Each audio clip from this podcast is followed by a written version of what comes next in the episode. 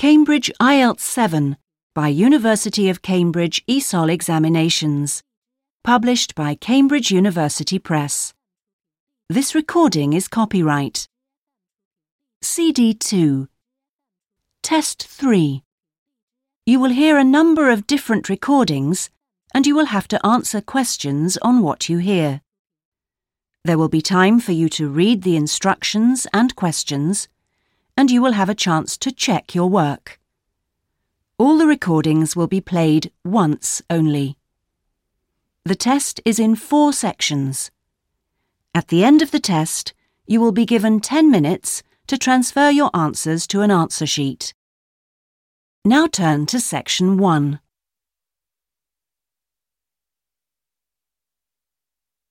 Section 1.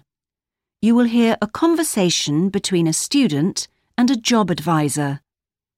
First, you have some time to look at questions 1 to 5.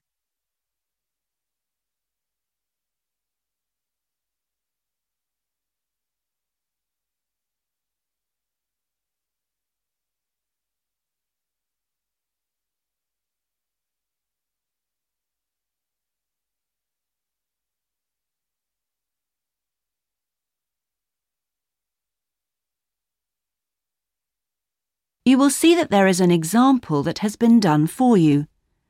On this occasion only, the conversation relating to this will be played first. Good morning. Oh, good morning. Is this, uh, uh, room number 26? Yes, that's right. So, is this the Student Job Centre? It certainly is.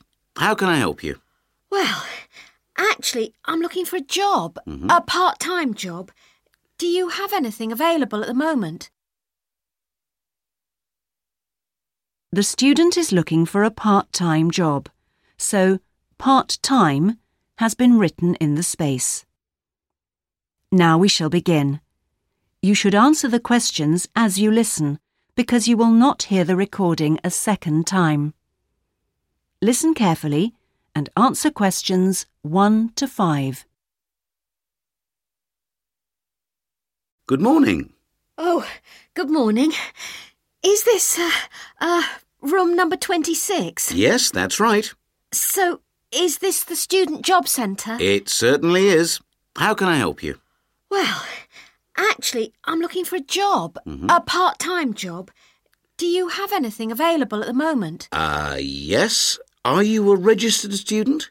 I'm afraid this service is only available to full-time students. Yes, I am. I'm doing a degree in business studies. Here's my student card. Which year are you in? Well, I've been at uni for four years, but I'm in the third year because I took last year off. Right. Well, let's just have a look at what positions are available at the moment. Uh, there's a job working at the reception desk at the sports centre for three evenings a week. That's Wednesdays, Thursdays, and Fridays. Oh, that sounds like fun, but unfortunately, I have evening lectures, so that's not possible, I'm afraid. Is there anything during the day? Okay, that's no good then. Um, what about cleaning? There's a position for a cleaner at the childcare centre, Right. but you'd need to be there at 6 a.m. Does that appeal? Six o'clock in the morning? Ooh, that's far too early for me, I'm afraid. I'd, I'd never make it that early in the morning. Hmm. Well, there was a position going in the computer lab for three days a week that might be okay. Ah, here it is. No, it's in the library, not the lab. Uh, clerical assistant required. I think it mostly involves putting the books back on the shelves. Oh no, hang on.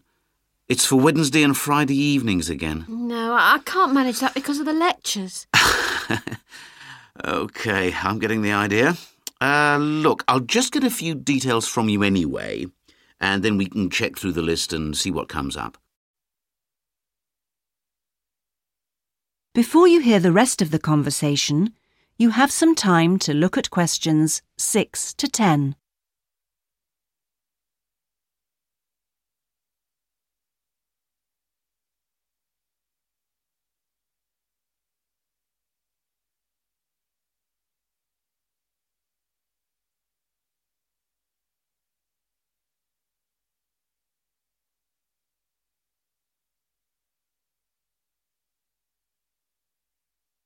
Now listen and answer questions 6 to 10.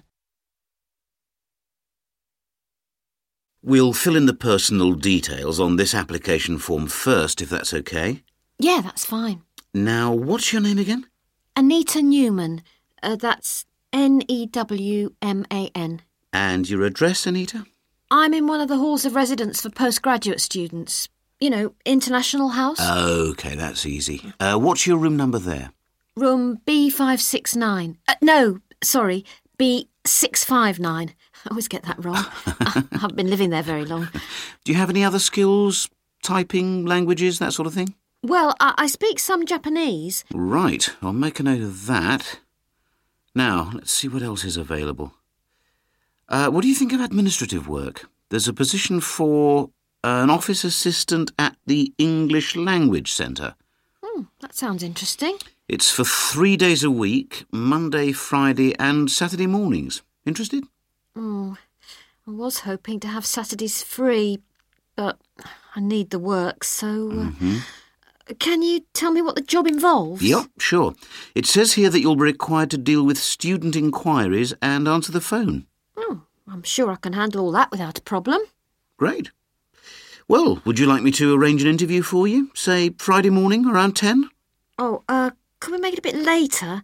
Unfortunately, I've got something to do at 10. Would that be okay? Not a problem. How about 11.30? Hmm. Hope it works out for you, Anita. Me too. And thanks for all your help. That is the end of section 1. You now have half a minute to check your answers.